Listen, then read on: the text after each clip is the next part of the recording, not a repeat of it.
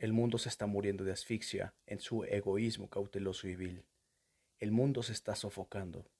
Reabramos las ventanas, traigamos el aire fresco, respiremos el aliento de los héroes. Román Roland.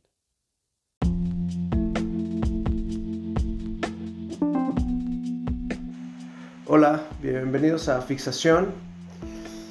Eh, estamos grabando en, una, en un día y horario poco, poco habitual para nosotros, porque por lo regular grabamos eh, por las noches, pero hoy estamos grabando en domingo con una taza de café, bueno, al menos no yo, yo no sé, eh, y agua, taza de café y agua.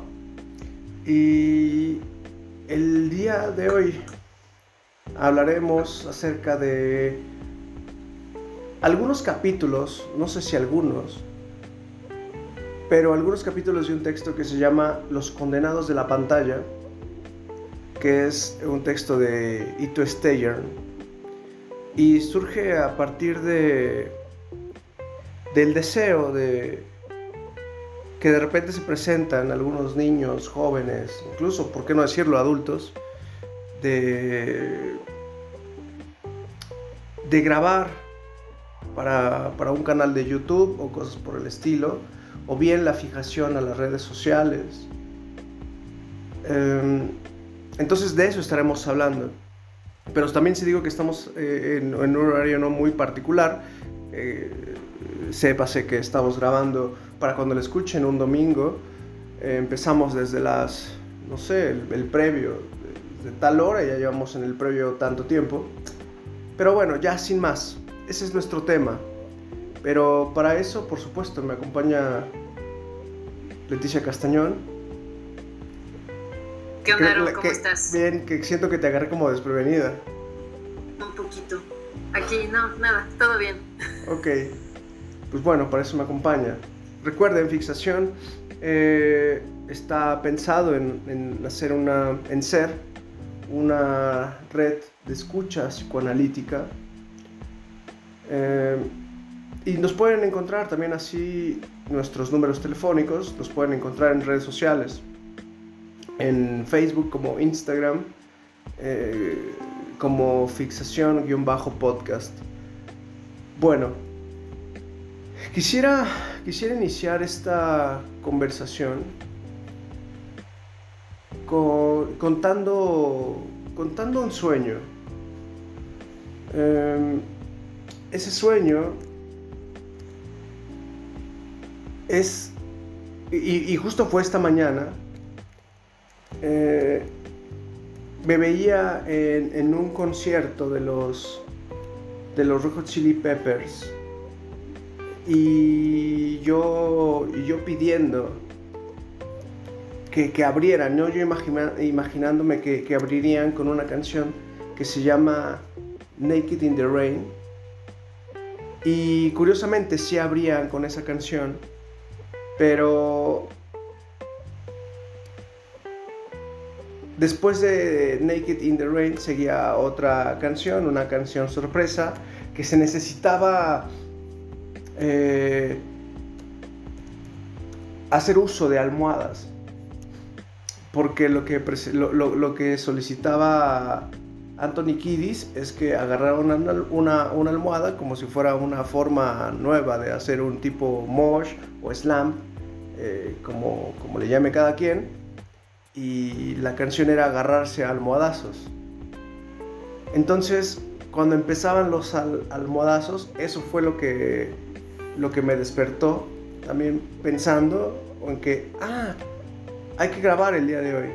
¿no? Teníamos esa esa intención de hacerlo hoy en, domingo. Entonces hoy fui despertado a, a, almohadazos.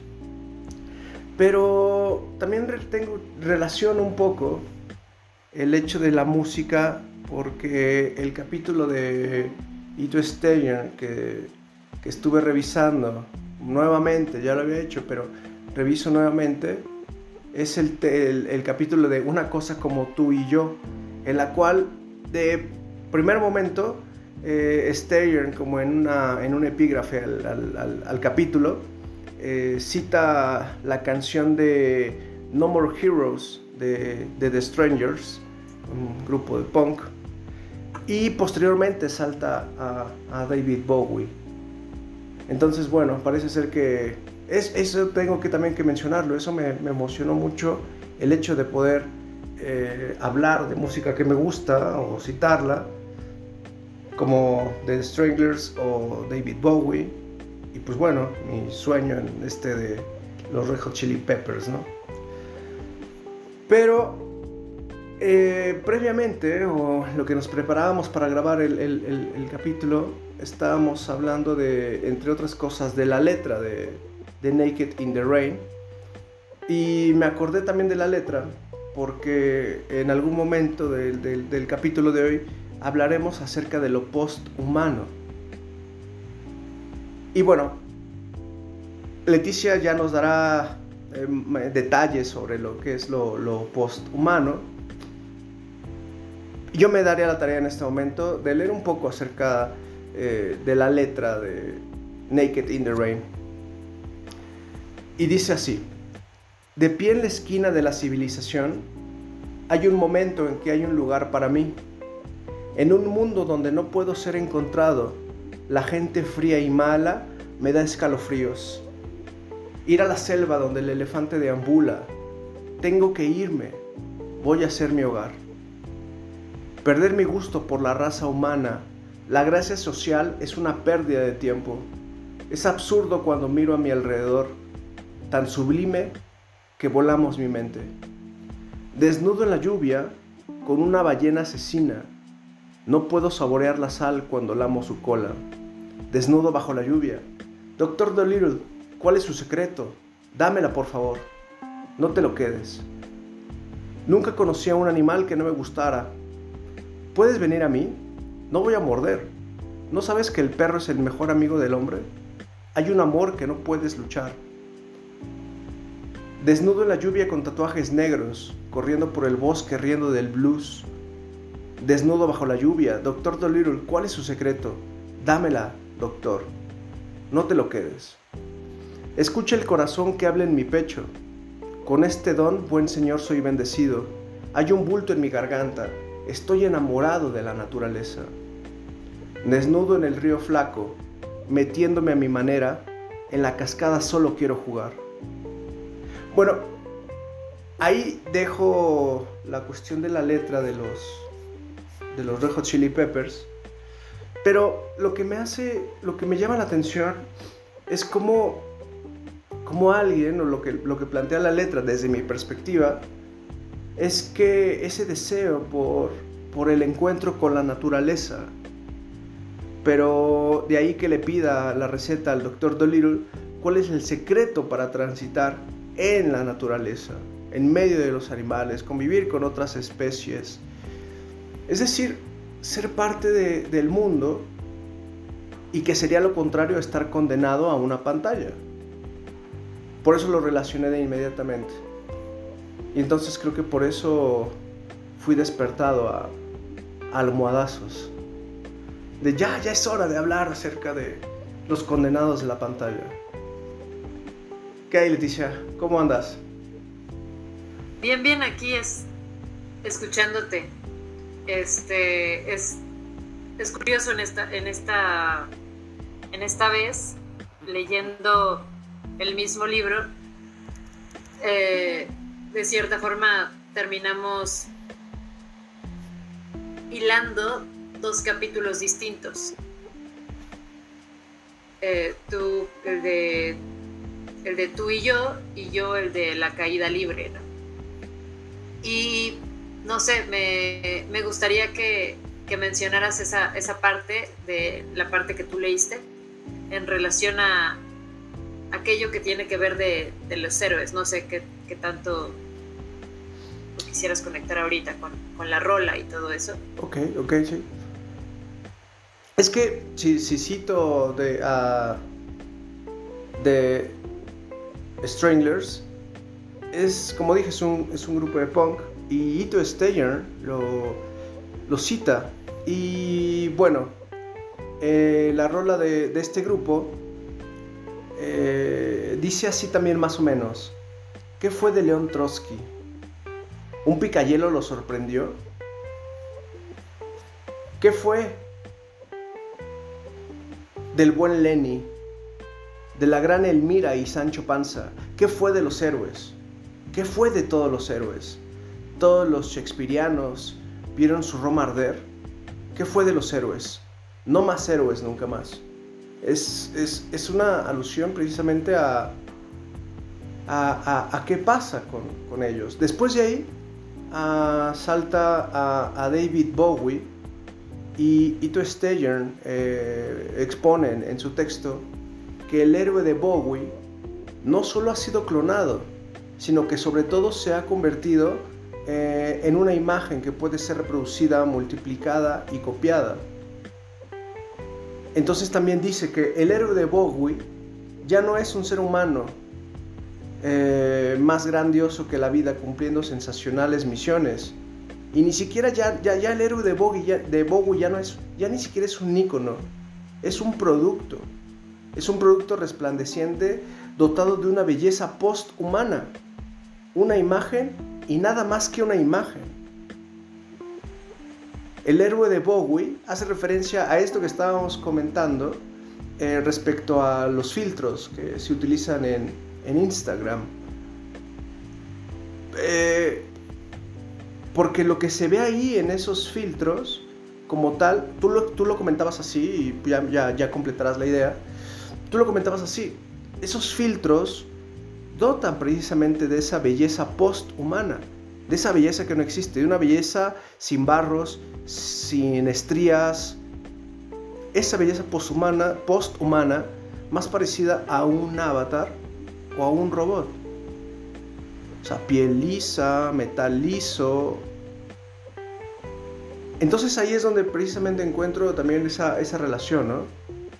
Y entonces también Steyern eh, plantea que la, inmortalidad de este héroe, de ese héroe post-humano, ya no se origina en su fuerza por sobrevivir a, las pruebas que se le presenten, muy a la manera del, superhombre nietzscheano, sino la inmortalidad de ese, del héroe post-humano radica en su capacidad de ser fotocopiado, reciclado y encarnado muy a la manera de cómo incluso las cirugías plásticas, hoy, hoy noto y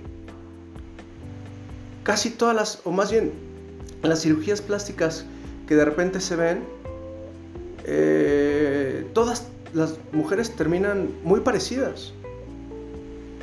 Y en los filtros también, todas las mujeres terminan muy parecidas.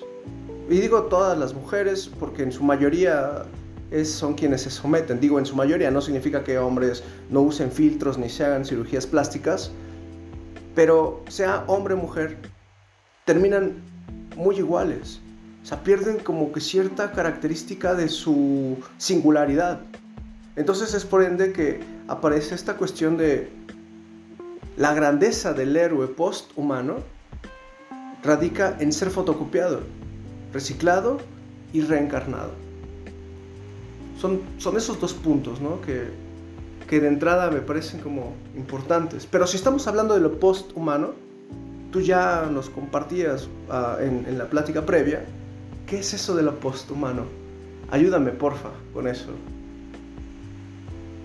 Para, bueno, previo a... Es que hubo algo ahorita que, que escuché cuando estabas justamente mencionando aquello de lo que hablamos de los, los que podrían parecer como, como errores de, del, de la naturaleza. De la naturaleza, exacto.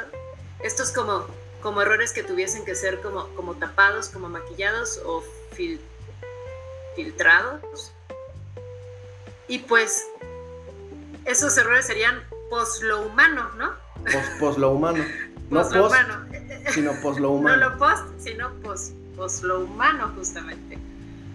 Y, me pareció curioso porque, porque cuando de repente hace poco yo leía en un post a una, una amiga mía que va a hacer una presentación, ella, ella hace, ah, se me fue el nombre, pero es, es este bailar con, con un,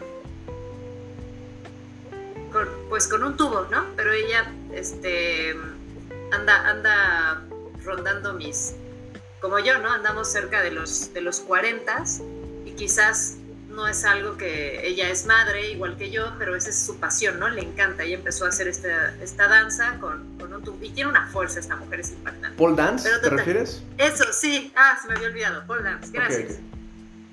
Y de repente ella, ella escribió, ojalá que puedan, ven, eh, y cometió un, error de, redacción en, venir a verme, venirme a verme, algo por el estilo. Y, pero era como, estaba compartiendo su emoción porque va a ser su primera presentación, ella tiene cuatro años practicando esto, Y, este, y ahorita ya se siente súper contenta y todo, y pues estaba ahí invitando a las personas que, que pudiesen compartir con ella para irla a ver.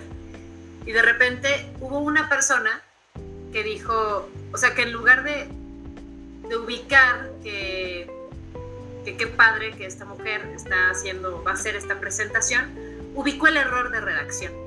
Entonces en su comentario es como el no poder evitar, no decir, esto está mal escrito. O poder, o, o sea, se, se pasó quizás de identificarse con, no sé, ahorita que, escuchaba y que me hiciste recordar esto de identificarse con los héroes a identificarnos como jueces. Y esto me recuerda la perspectiva de la que habla al inicio del libro y tú Steyer en la de en caída libre sobre la perspectiva vertical, ¿no? Parece que tenemos la perspectiva de como el ojo de Dios. ¿Y quién se supone que nos va a juzgar al final de los tiempos? Dios, ¿no? Entonces, ¿Cómo? Ya en lugar de ver las cosas con la perspectiva horizontal que teníamos, en la que pues, somos humanos, ¿no? Pues, la regamos. ¿Qué, no el refrán era, o no sé si el refrán o la frase o algo así, de hasta el mejor escribano se le va el borrón, ¿no? ¿Qué significa que pues, pues todos la regamos? ¿Cuál es el problema, no? Porque no podemos observar que esta persona está súper emocionada compartiendo una información, ¿no? O ¿por qué porque esa fijación con observar pues, lo humano, ¿no? de, la piel, de los rostros, de nuestras arrugas que nos salen, porque parece que ahí en todos lados está, está el juicio del ojo de Dios, porque nuestra perspectiva ya más bien parece que es aérea, ¿no? ya estamos por encima.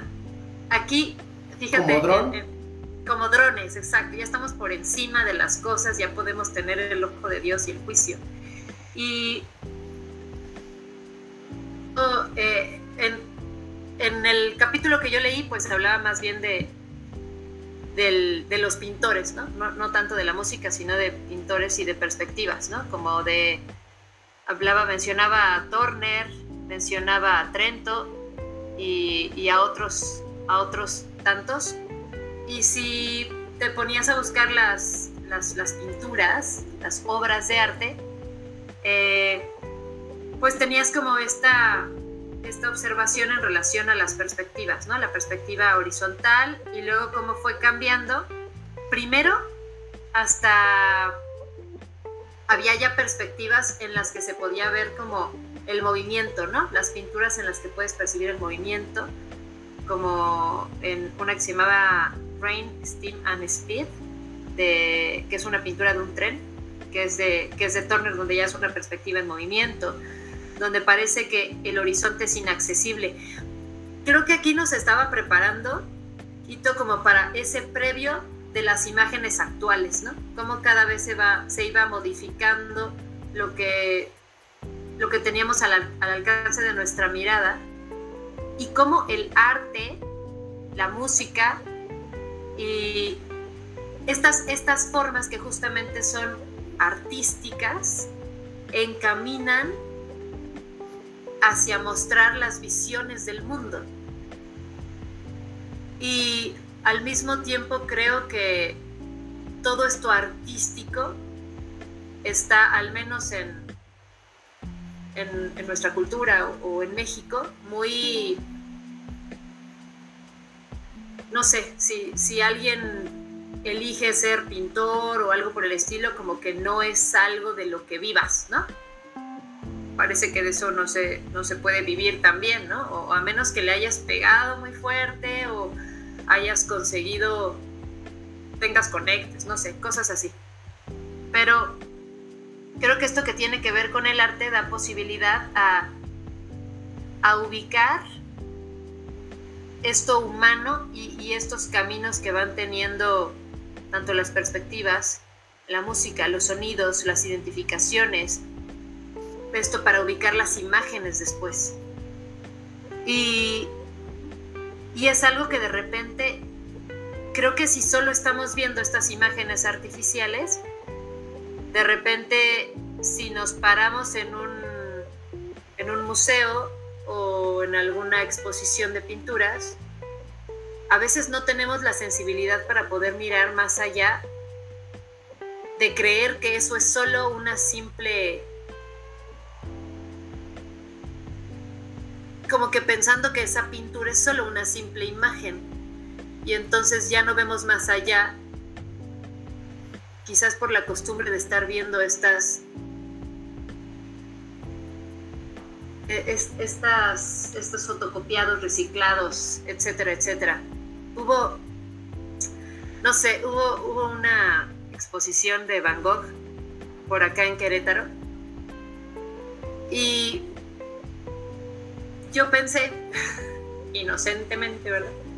Y quizás ignorantemente también, porque también pues pues mi humanidad, ¿no? Me hace ser ignorante.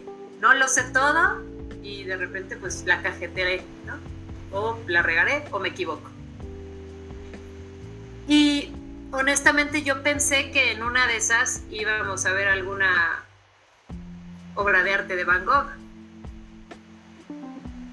Porque pues habían, o sea, decía, decía el, no sé, el flyer, la propaganda, que era una, pues, que era un evento de Van Gogh. Entonces, pues yo pensé que iba a haber una obra de arte de Van Gogh, pero no, lo que vi eran reproducciones. Y, y pues las ves y dices, oye, es que esto, esto tendría que tener, esto tendría que poderse, es que se, se tendría que salir de la pintura. Una, una pintura tiene, tiene como eso, ¿no? Tiene una textura, como que parece que se sale del, de ahí, no simplemente está plasmada. Y si no puedes mirar que se sale, entonces es solo eso, una, una imagen reciclada, un refrito de aquello que, que alguien hizo. Y entonces, no sé, a mí me pareció de repente medio, medio no grato, me sentí medio engañada, pero intentaban, intentaban apaciguar, yo creo, ese, ese engaño con, con unas proyecciones en una, en una pared blanca y había una música de fondo, entonces como que ya creaban todo un, todo un escenario y te hacían sentir como dentro. Y luego de ahí pagabas un poquito más y entonces te iban a prestar unos lentes de realidad aumentada y entonces te iban a hacer sentir dentro de una pintura. Te mareaban y, bueno, te daban, generaban sensaciones en tu cabeza incluso estando sentada sin moverte, ¿no? Esta sensación como de mareo, como de, que, como de caída libre de repente porque había como un agujero de repente y te ibas allá adentro. Y, y eran unas sensaciones diferentes que te generaba la realidad aumentada dentro de una reproducción de imágenes de pinturas de Van Gogh. Sin embargo, creo que de cierta forma era como quitarle quitar la posibilidad de que el simple hecho de pararte frente a una pintura que un artista hizo sintiendo algo y la textura de la, de la pintura seguramente te puede hacer sentir. No necesitas ponerte unos lentes de realidad aumentada y quizás te hacen perder esa, esa sensibilidad por aquello que, que es lo real, ¿no? Esto, lo único que te puedo proporcionar son reproducciones, pero puedo hacer que tu cerebro sienta algo, como lo que habíamos mencionado. Eh, esto, eh, Aaron mencionó antes de, antes de empezar que había algo, una causa el efecto de, pero no lo es. Entonces es un, bueno, ya ni siquiera necesitas pararte frente a la pintura y dedicarle un rato o darte ese tiempo como el que a veces nos dábamos en, ¿alguna vez viste estas imágenes que tenías que concentrarte y entrar en ellas? ¿Alguna vez, no, no sé si recuerdas, era como, como que tenías que verla, era, era una imagen pero como que no tenía mucho sentido. Acercabas tu cara a la imagen y la sacabas y la alejabas lentamente y de repente aparecía algo. Tenía una tercera dimensión. Y eso es algo que a veces puede, puede ocurrir con, con las pinturas, ¿no? Que te puedes meter en la pintura sin necesidad de una realidad aumentada. Pero aquí es como que te quitan, te quitan lo tuyo, te quitan eso humano que puede hacerse de meterse en una pintura, porque te están poniendo una reproducción que ni siquiera se puede mirar el, el ah, ¿cómo? Eh, esto, esto que sobresale de la, esta textura, ¿no? Ni siquiera puedes admirar la textura porque es una imagen ahí nada más puesta, no es la pintura del artista. Y, y entonces, pues siéntate y te pongo esto para que puedas vivir la experiencia, porque parece que, que pues si te cobré, te tengo que hacer sentir algo, ¿no? Algo a partir de lo que no está. Ajá. Y es o o bien, es que el ejemplo que dábamos era el de e- es que comenzaste hablando en el previo acerca de Los héroes. no, no, no, tú tú empezaste eh, eh, en el previo referiste sobre que ante ciertas sensaciones como de fuego en el cuerpo el cerebro manda información de que ese fuego debe ser apagado. Y entonces por eso uno empieza a moquear, sudir- su- sudar de la nariz o sudar en sí.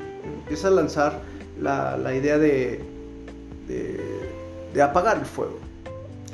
Pero que posteriormente, y eso lo dijiste tú, que posteriormente aparece la cuestión de la dopamina. Después aparece lo placentero. Ahora creo que porque es el éxito de algunos productos que se nos ofrecen respecto a hot. eh, papitas tal, flaming hot. Papitas tal, fuego. Papitas tal, lo que sea. Pero todo relacionado al fuego. En esto que estás diciendo de, la, de la imagen reproducida y que genera algo sin serlo, es que estos productos realmente es un tipo de azúcar que no es picante, pero que te produce la sensación de picante. Y entonces al lanzar la sensación de picante, el cuerpo lanza esa señal, pero posteriormente aparece la cuestión gratificante. ¿Cuál? La de la dopamina. Oye, y fíjate que no te lo pregunté en el previo, pero yo no sabía eso, eso que estás mencionando. O sea, sí te caché que lo que estaban vendiendo no era algo, no era un chile, ¿no? O sea, porque el chile pica y te genera eso. Pero, ¿cómo, cómo que un azúcar? Sí, tal cual. Eso lo, lo, lo, explicaba una amiga que es, bióloga, que lo refería así. O sea, eso que te hace picar, ni siquiera es chile. O sea, ni siquiera tiene que ver con, con piquín o algo por el estilo, no. Es una mezcla de azúcar con otra sustancia que te genera esa sensación. Así como la reproducción de la imagen te genera algo que no es, y es ofrecido como, como si lo fuera. Así como la pintura que estás mencionando.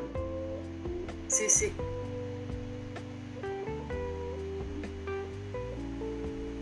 Fíjate qué curioso, de repente me dice, si es un azúcar y te genera algo que no es, incluso te hará sentir algo que no existe.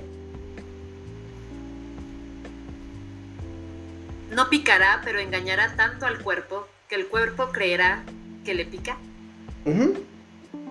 por, eso, por eso planteaba que será el éxito de lo llamado flaming hot, lo llamado fuego. Y, pero lo, lo, lo que quiero también enfatizar es que posteriormente a eso aparece la dopamina para tranquilizar, para sentirse bien. Sentirse bien.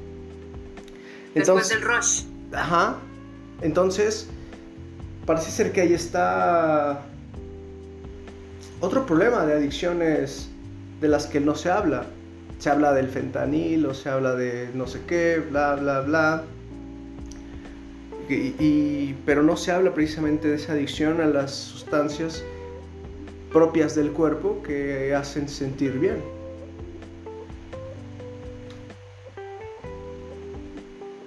Pues ahí podemos mencionar que hay una adicción a.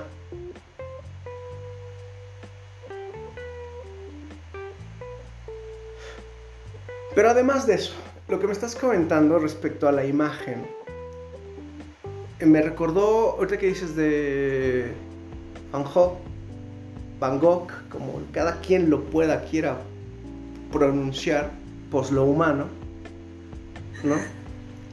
Así es. Van Gogh, Van Gogh, en fin. Hay una película de Akiro Kurosawa que se llama Los Sueños, en donde un personaje hace un recorrido fabuloso, ¿no? una persona que, que, transita las pinturas de, de, Van Gogh. Es, es, es, bellísimo. ¿Alguna, alguna, alguna ocasión tuve la oportunidad de ir a una experiencia así como la que estás mencionando, pero sobre pintores renacentistas. Eh, y la verdad es que lo disfruté mucho porque yo más bien sí lo quise vivir así muy a la manera de transitar las, las obras. aunque hayan sido una, una, reproducción digital, dije, tengo la oportunidad de esa experiencia de la película de Akira Kurosawa. No con Van Gogh, pero con otros pintores. ¿no? Y, y, la verdad es que lo disfruté, pero porque tenía ese previo ¿no? de la película de sueños de Akira Kurosawa. Y entonces, bueno, sí lo, sí lo, sí lo pude vivir como tal. Pero lo entiendo. O sea, no deja de ser una reproducción de la imagen pobre de la cual habla Ito Steyer. La imagen pobre. Ella habla acerca de eso. Pero antes de meterme también en una cuestión de, de la imagen pobre, eh, Ito Steyer en este texto también tiene otro capítulo que se llama El arte como ocupación, demandas para una autonomía de la vida. Y ella primero refiere ¿no? que la ocupación está ligada a la actividad, el servicio, la distracción, la terapia y el compromiso. Pero también la ocupación está ligada a una forma de conquista, a la invasión, a la captura. Y el ejemplo que recuerdo que da es en torno a a que la educación artística, o sea, vea, eh, eh, bueno, digo, veamos que la educación artística requiere ahora más tiempo, pero en este sentido, porque la educación artística crea zonas de ocupación que rinden menos obras, pero más procesos, formas de conocimiento, campos de compromiso y planes de relacionalidad. Ok, pero el ejemplo que da ella al respecto de que el arte es una forma de ocupación es que comúnmente cuando se lleva a cabo, no sé, a, cabo una obra eh, o hay un pintor famoso en tal lugar o un, muralistas famosos o grafiteros famosos ilustran un barrio pobre, a partir de ese momento ese barrio pobre ya cuesta más, porque tiene una intervención artística. Y entonces es otra forma de ocupación. Como vale más, suben los costos y otras personas ya no tienen para cubrir esos costos. Llámese, como se le conoce acá en México, o como se le está dando el término, no sé si solamente en México, llámese gentrificación. Por ende es que me llamó mucho la atención el, título, ¿no? De el arte como, como ocupación también. Entonces creo que esto nos pone atentos en el sentido de, en el sentido de, de que el arte es algo que te hace sentir. Escuchaba más bien, eh, más bien no escuchaba, leía eh, una, una propuesta de que el arte, si no es política, entonces no es arte. ¿Por qué lo digo así? ¿Y por qué me, llamó la atención? Porque el arte, si no es política, si no tiene ese acto eh, llámese de conciencia, llámese de, de, subversión, subversivo, ojo, no anárquico, no subversivo, eh, que, que, orienta el pensamiento, o bien incluso los punks hacían política, o sea, simplemente veamos la, la, letra de, de, de Strangers que citaba hace un momento. O sea, la política no es meramente no solamente es esta cuestión de vamos a votar por el candidato fatal o el candidato sutano o mengano eh, y las estrategias que utilicen para ganar los votos. Eso no es solamente la política. El punk ya hacía política mediante la música. Por ende, pregunta, ¿dónde están los héroes? ¿Dónde quedaron esos héroes? ¿Dónde quedó eh, fulano, mengano, bueno, citando a incluso a Sancho Panza, ¿no? ¿Dónde quedó ese héroe? ¿Dónde quedó el Quijote y, su fiel escudero? O sea, eso ya es política. Por ende, es que no caer en el engaño de que el arte solamente pertenece a la élite o que bien utilizada por el la élite está enfocada a una cuestión de, eh, de ocupación, de ocupación de espacios, sino más bien se, tendría que ver el arte que en ese sentido, como tal. ¿Y por qué menciono el punk? Pues bueno, porque eso hacían los punks, esa era la intención. Como tal, de alguna forma, eh, quitar el disfraz de la intención política o de las intenciones de la élite. Por eso es que realmente me emocionó mucho este capítulo, uno de los que revisé de Ito Station es ese.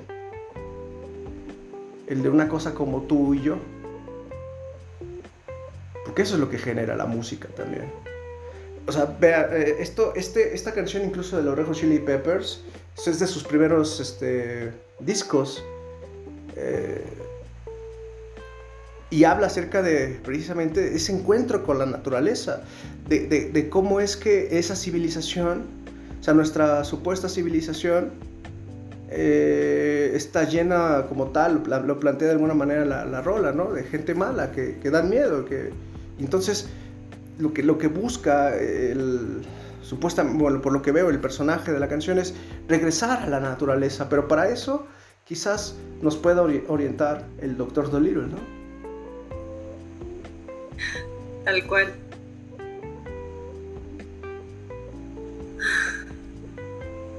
Te ando escuchando atentamente. ¿Y qué aparece en esa tensión? Espero que no solamente tensión, ¿no? Sí, no, no, no. No, no mucha atención, sin tensión realmente. Eh, esto que mencionas de lo de lo político y de este, de este rollo del arte y de la música. Em, a mí justamente, por ejemplo, me gustan muchas canciones de, de Residente por, por sus rollos políticos. ¿no? Me, me, gusta este, este sentirme medio identificada con su antisistema o, quizás no antisistema, sino otra cosa, algunas otras posibilidades. Y en, en torno a lo que hablábamos de los... Es que me, me hiciste recordar lo que hablábamos de, de los, los héroes demandados. y dirán acá, ¿de qué está hablando? Ah, bueno, hay una... Hay una... En, este rollo político, cuando Aarón me compartía lo que había leído de, de, tú y yo y todo esto de dónde quedaron los héroes, yo le platicaba a Aarón acerca de, una película que honestamente no me acuerdo si, bueno, se llaman Los Increíbles, pero no estoy muy segura de si es de Disney Pixar o de las dos o algo por el estilo, donde se supone que el inicio de la película es que han tenido que esconderse porque ya fueron demandados, ¿no? De repente un hombre se estaba aventando de un edificio y, y el superhéroe lo había salvado y entonces te, te, pasaban una imagen como con, como con la prensa, ¿no? Con, con muy, muy a la, al rollo mediático actual, donde estaba la prensa y, estaban con sus abogados y entonces este, el, el, es que me estoy acordando de la imagen, el señor que se había aventado del edificio traía un collarín, ¿no? Y dice, es que tú me lastimaste. Y le decía el, el héroe, no, yo te salvé.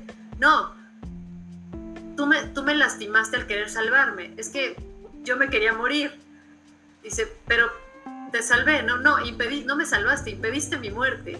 Y, y entonces empiezan a tener los superhéroes muchos problemas y se supone que, les terminan reasignando como si fueran estos testigos protegidos o así, les asignan nuevas identidades, de dejar sus su rollo de héroe, pero como que en el piensa y de repente a, a, una de las, una, una madre que, que tiene luego ya que superhéroes pequeños y niños, le, le, dice al niño que tiene que comportarse como los demás, ¿no? Y que... Y le dice, es que yo soy especial, y ella le dice, no, no, no, es que todos, son, todos somos especiales, ¿no? Y él dice, es que si todos somos especiales, nadie lo es. Y, y bueno, me aparecía esto que tiene que ver como con, como con los héroes, lo político de lo que mencionas, y luego pareciera que hay un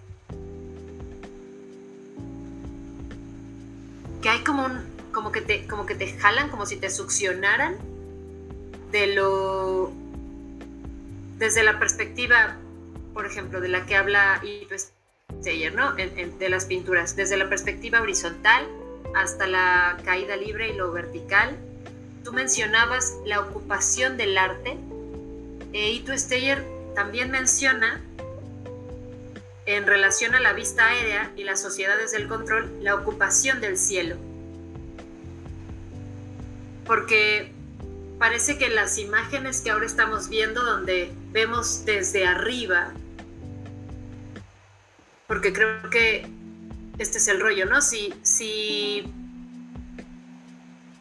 si metes esta pintura, este arte a estas, a estas imágenes pobres, y les generas esa plusvalía, luego entonces aquellas personas que tenían acceso económico para poder ocupar esos techos, ya no lo van a tener, se quedaron abajo. Esto subió, subió su plusvalía. Entonces en esta vista aérea es como que es como la película del hoyo, ¿no? O sea, entre más arriba estés, pues tienes mayores posibilidades. Hay parece que está la ocupación del arte, la ocupación del cielo, eh, las imágenes satelitales, todo este rollo también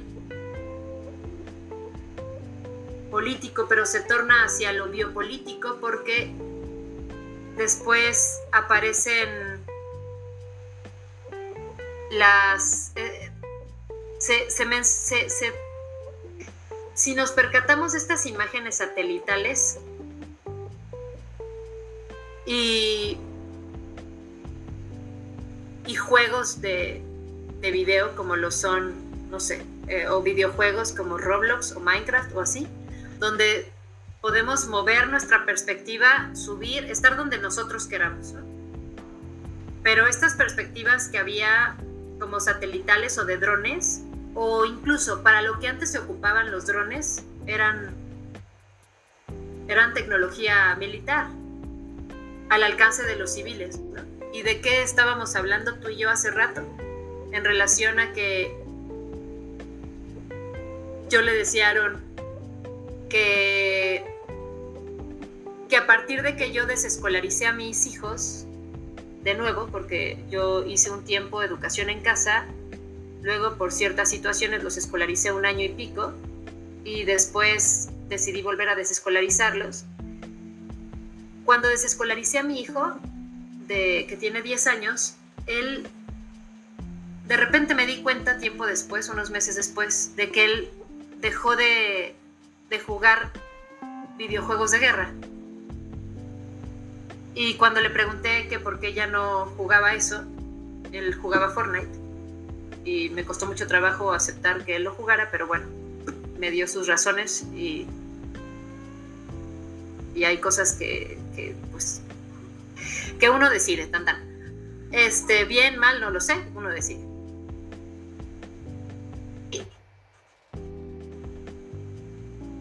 Lo que me pareció curioso es que a partir de que lo desescolaricé, luego entonces me di cuenta de que él dejó de jugar esto. Y ahí salió algo que, que Aaron mencionó, que dijo que, ya no era necesario el servicio militar. Porque parece que, que el sistema nos ha llevado a que estos juegos de video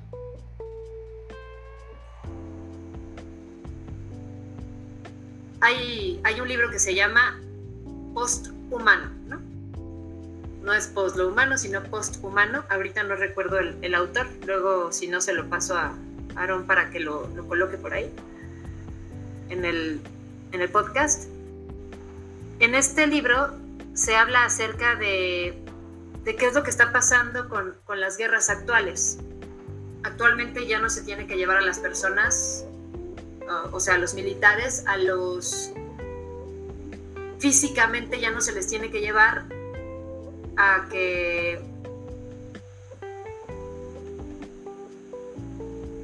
a que se maten entre ellos, sino que ya pueden estar atrás de una pantalla coordinando un dron que tiene un arma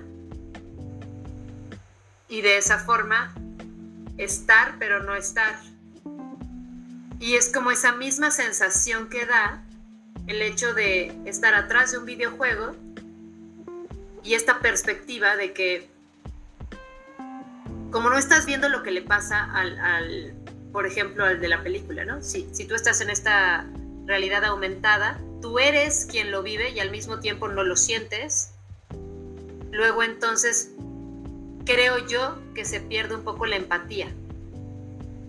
Entonces, si a los militares les colocan en una pantalla enfrente donde parece que están terminando con vidas, pero más bien yo creo que puede aparentar un videojuego.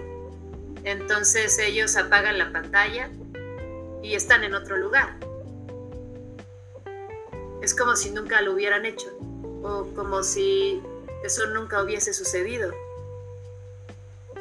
Y los niños actualmente juegan a hacer eso cuando ese es el presente y el futuro de las guerras, ¿no? Entonces, Aaron dijo, están haciendo su servicio militar. Estamos siendo entrenados por todo aquello que antes era militar y ahora los civiles nos lo estamos apropiando. Nos lo como si nos lo hubieran puesto en bandeja y y ahora lo está jugando nuestro hijo, no sé, allá, o nuestro sobrino, primo, amigo, no sé, en el cuarto de al lado, ¿no? Está, está jugando a eso, a lo que...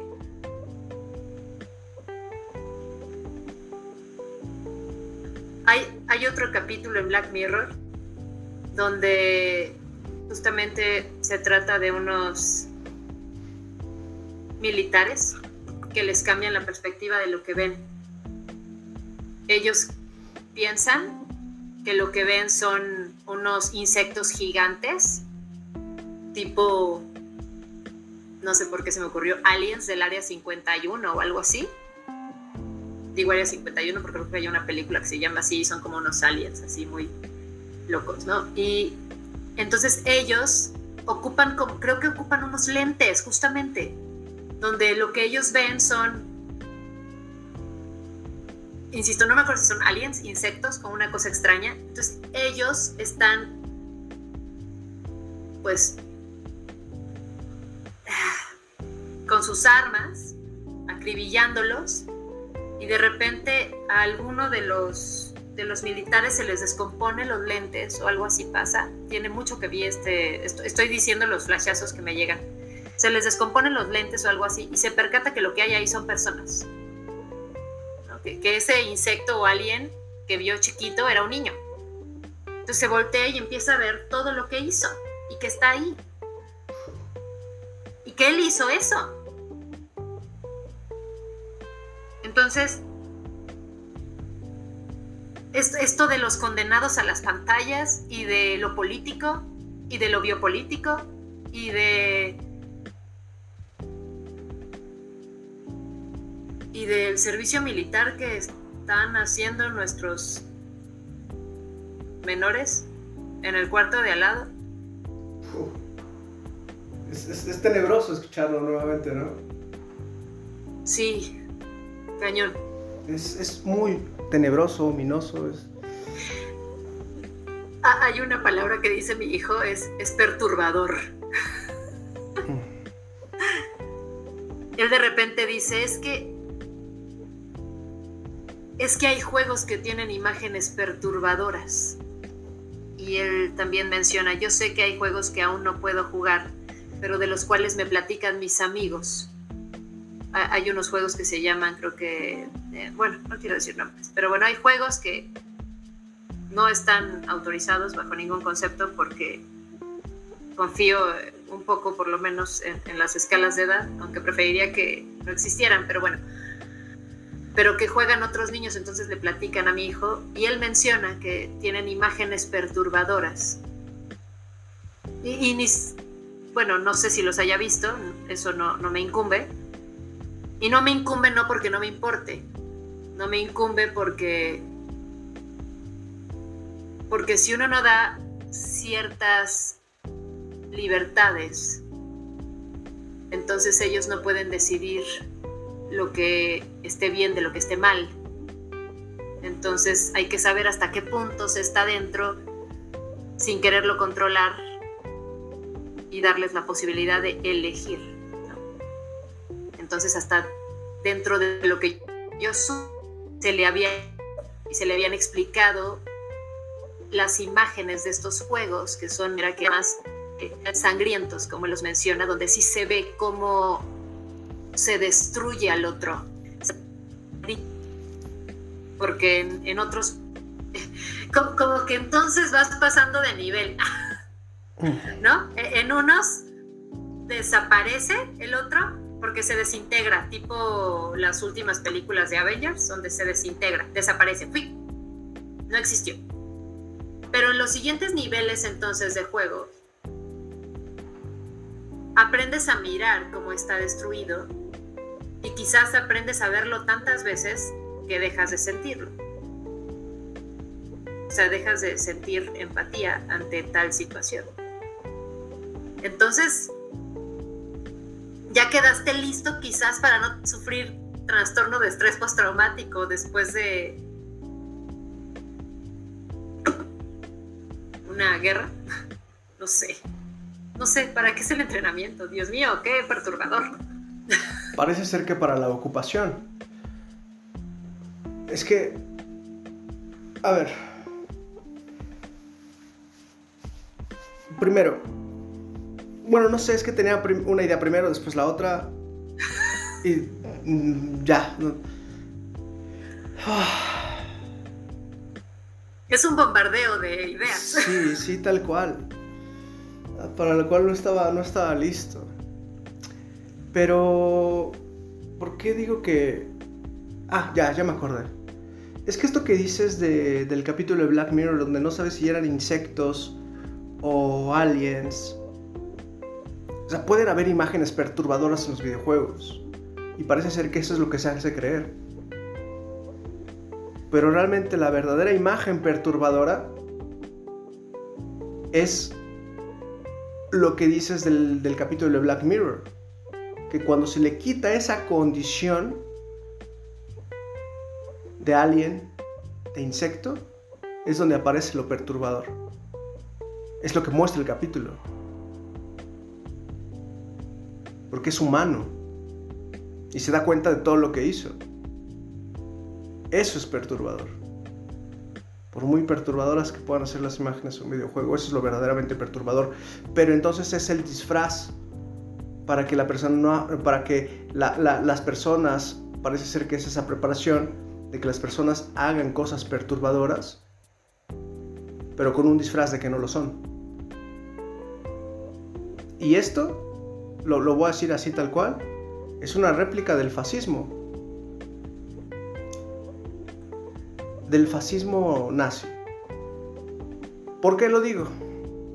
No era precisamente eh, Eichmann quien dijo, cuando se le pregunta que qué sentía al transportar tantas personas a su, a su muerte, no era él quien dijo que pues nada, que eran simplemente piojos o insectos.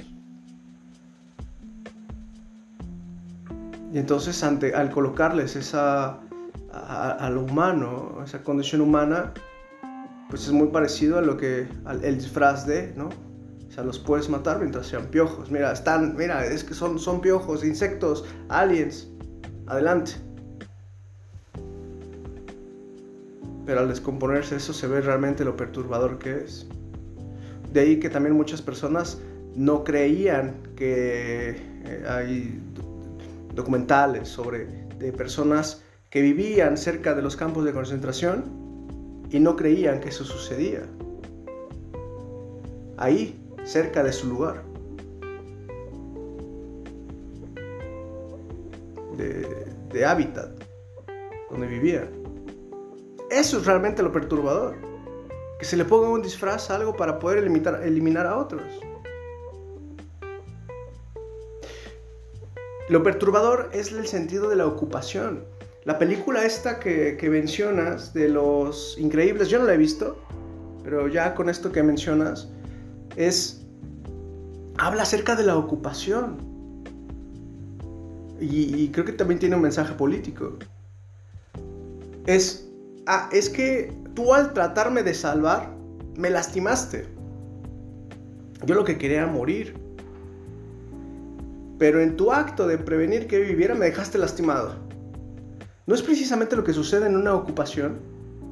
Que cuando llegan los héroes de tal país a otro a quererlo salvar, dejan su país en ruina? O bien el ejemplo de Steyer que, mencionaba acerca de eh, el arte como ocupación. Ah, es que llegué y hice más bonito tu barrio. No, no dejaste más bonito mi barrio, me sacaste de él. Porque ahora cuesta más. Y ahora, quién sabe dónde, a qué periferia, parte de la periferia estaré viviendo. ¿Por qué? Porque me pusiste la pintura o un graffiti de un artista supuestamente reconocido, ¿no? Ahora cuesta más.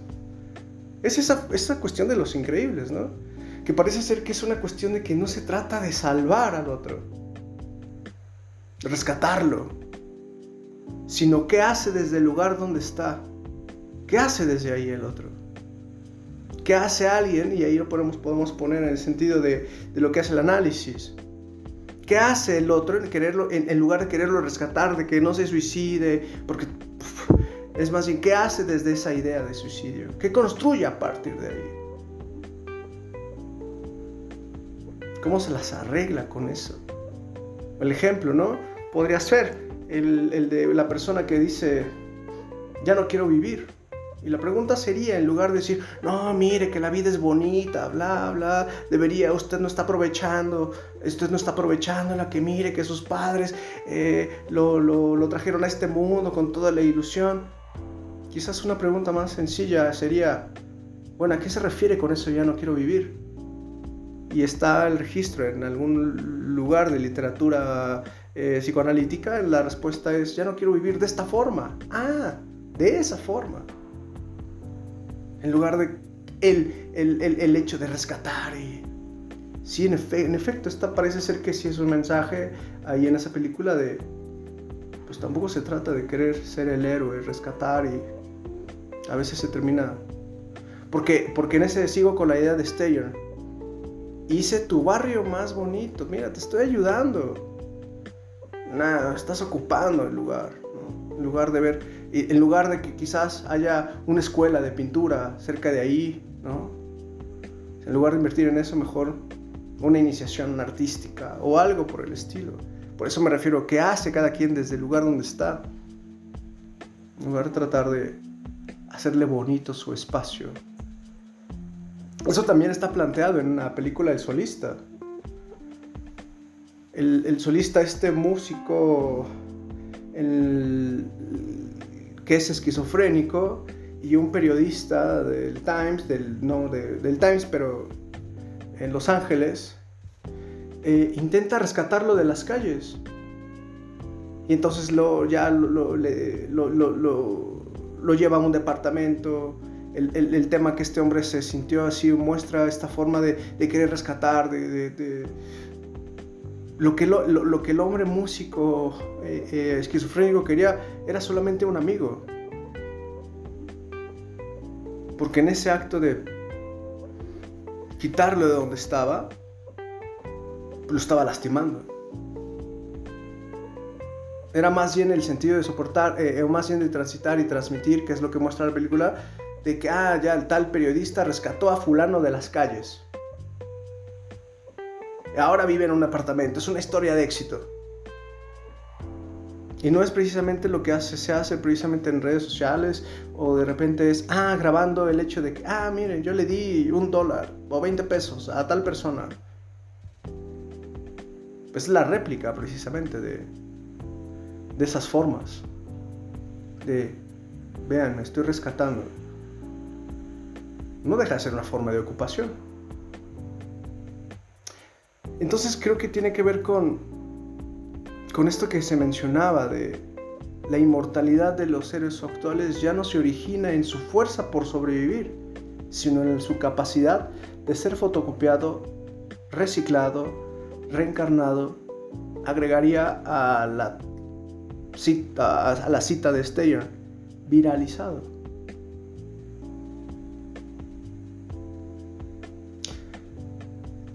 Sí conmueve. Pero, pues, ahí está el, tema en torno a los condenados en la pantalla.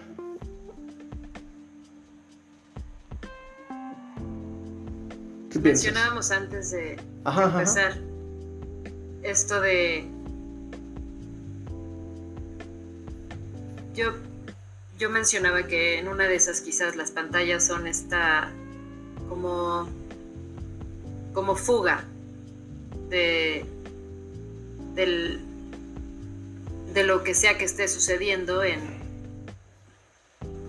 en lo real que, que lastimosamente tampoco pareciera que está, bueno, si vives en, en, la ciudad o algo así, pues tampoco está como muy pegado a la naturaleza, ¿no? O mucho contacto no, no pareciera que puede haber y que en en algún lugar leí que pasas de... Que, y, y creo que ya lo habíamos mencionado en otro podcast, porque de repente es como una frase en mi cabeza que dice cómo todo empieza a tener sentido, porque pareciera que de repente estamos conectando tantos podcasts, ¿no? Con el fascismo, con, ¿no? Como que todo empieza a, entrelazarse y entrelazarse y, y se hace algo muy padre.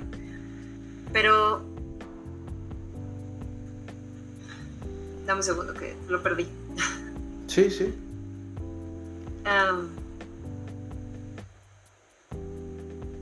Quizás en lo que lo... En esto de ocupar. Ajá.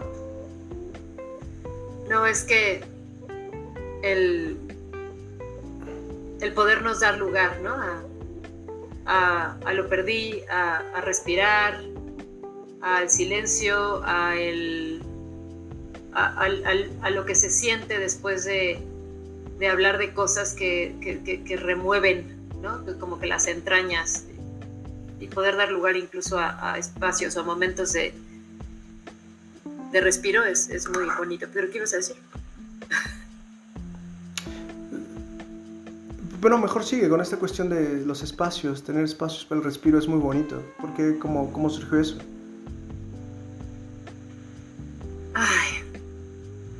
Bueno, parece ser, que, parece ser que fixación, nuestras conversaciones que podemos compartir, es un espacio para respirar, ¿no? Para, por el suspiro que acabas de...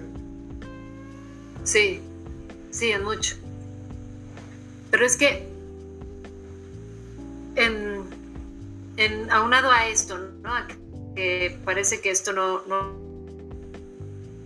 entretenernos, sino pensar, reflexionar y, y darnos un, un momento de quizás como, como dices, ¿no? En esa pregunta de ya no quiero esta forma, más bien. ¿Ya, no quiero vivir de esa forma, dijiste? Ajá, como, lo que mencionabas, ¿no? Cuando, cuando le preguntas a, alguien que, que, menciona eso y que entonces da lugar a una pregunta y no a asumir lo que supones que está pensando, porque entonces no tiene nada que ver lo que tú hayas pensado con lo que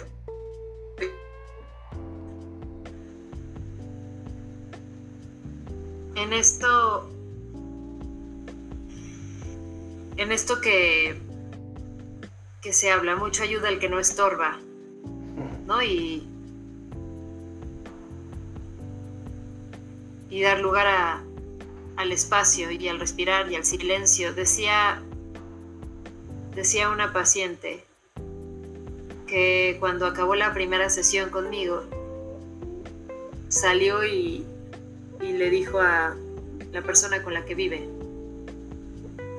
¿qué técnica tan rara tiene esta psicóloga?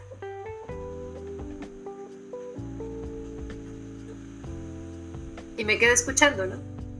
Y, y decía, es que termino de hablar y pueden, pueden parecer como pueden aparecer como uno o dos minutos de silencio.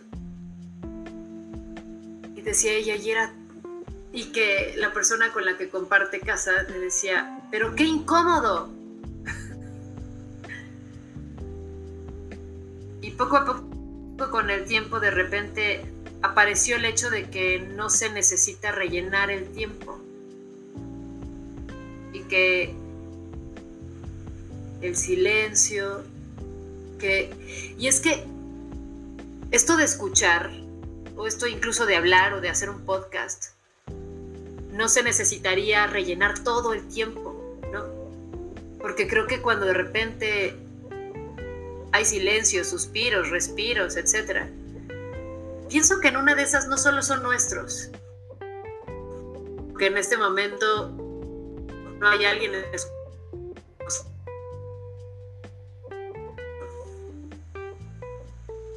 de la red, habrá personas que compartan con nosotros ese silencio como un déjame siento, ¿no? Y, y continúo con... Y continúo para, para poder seguir procesando. Porque muchas veces cuando escuchamos, estamos pensando en, en cosas y eso no es escuchar. Entonces, de repente no sé si si se note que en una de esas nuestras conversaciones sean distintas, porque muchas veces no estamos pensando en qué respondernos, porque si estuviéramos pensando en qué respondernos el uno al otro, ni siquiera nos estaríamos escuchando. Entonces, esta posibilidad de dar lugar a los silencios creo que tiene que ver con el largo paso en nuestro camino, en nuestro propio análisis y de escucharnos. Eso me pasa o me percató de eso de, de, que de repente parece ser que los exámenes profesionales para los psicólogos o para cualquier otra carrera pierden lugar porque los sínodos están más preocupados en decir, ¿qué le pregunto de lo que está diciendo? En lugar de escuchar lo que la persona está planteando. ¿Y qué le pregunto? Esa es una forma de decir, ¿y qué le digo respecto a eso? Entonces no se está escuchando la investigación que hizo alguien larga, corta, porque al final y es una investigación de lo que el otro o ese está diciendo, ese alumno está diciendo. Llega a ese nivel.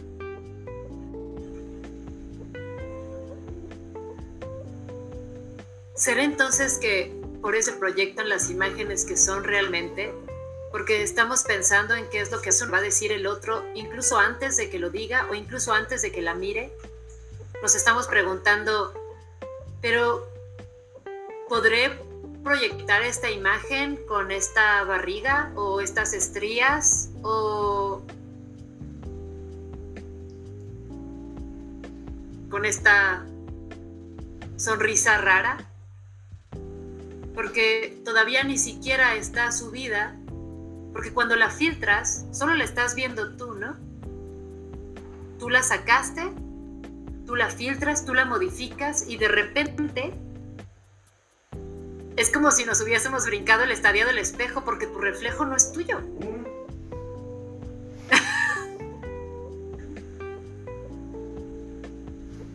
Sí, de ahí que ahora esto, ¿no? Que Ito Steyer dice, y, parece que, que, le escuchaba a ella, ella llega, llegados a este punto, pregunta, ¿qué sucede con la identificación? ¿Con quién nos podemos identificar? Y agrega, ¿no? Eso ya también es, cita textual.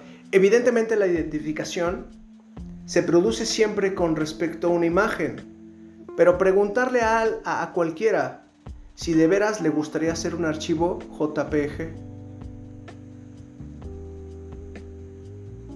Y aquí reside, ella dice su argumento. Si la identificación tiene que ver con algo es con este aspecto material de la imagen, con la imagen como cosa, no como representación. Y entonces quizá deje de ser identificación y en lugar se convierta en participación. Como lo dices,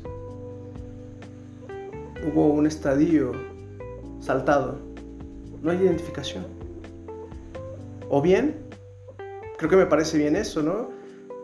Les o, la pregunta es preguntarle a cualquiera si de veras le gustaría hacer un archivo JPG.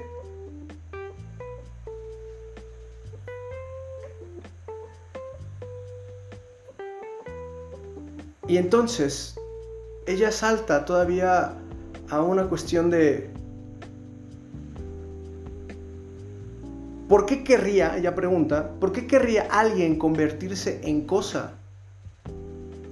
En un objeto. Y cita a Elizabeth Lebovici, que le hace ver eh, un brillante comentario. ¿no? Ese brillante comentario es eh, sobre, sobre el tema de las reflexiones. Pero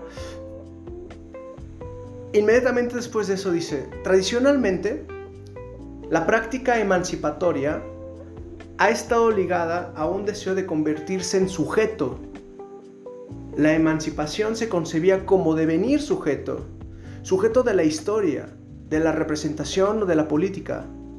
Devenir sujeto conllevaba la promesa de autonomía, soberanía y acción. Ser un objeto, perdón, ser un sujeto, ah, lo, lo aclaro nuevamente, ser un sujeto era bueno, ser un objeto era malo. Pero como todo el mundo lo sabe, ser un sujeto puede tener sus complicaciones. El sujeto siempre está sujeto. Parece ser que entonces es preferible convertirse en un archivo JPG porque no implica emancipación, no implica acción, no implica soberanía. Y entonces de alguna u otra forma me da como panorama de decir, ¿por qué algunas personas dejan de ir a análisis cuando se empiezan a dar cuenta de que ellos también pueden ser parte de la acción, de que pueden cobrar soberanía, de que pueden cobrar eh, autonomía? Porque quizás sea más conveniente para sus fines seguir siendo una cosa.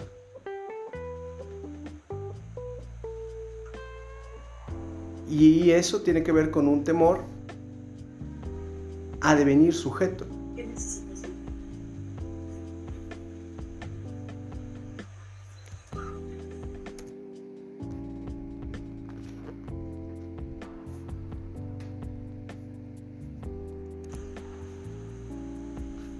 El análisis es lo que, lo que permite que alguien pueda devenir como sujeto.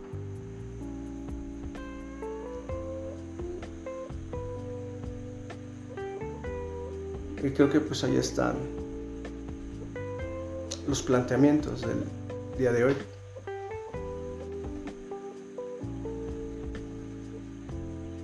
A reserva de que, claro, tengas algo más que respirar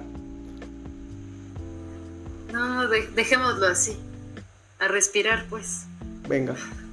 Pues, pues un placer como siempre. Buenas noches, buenos días, buenas tardes. Buena vida, buena respiración. Esto es fixación. Nos vemos la próxima. Chao. Gracias. Chao, chao.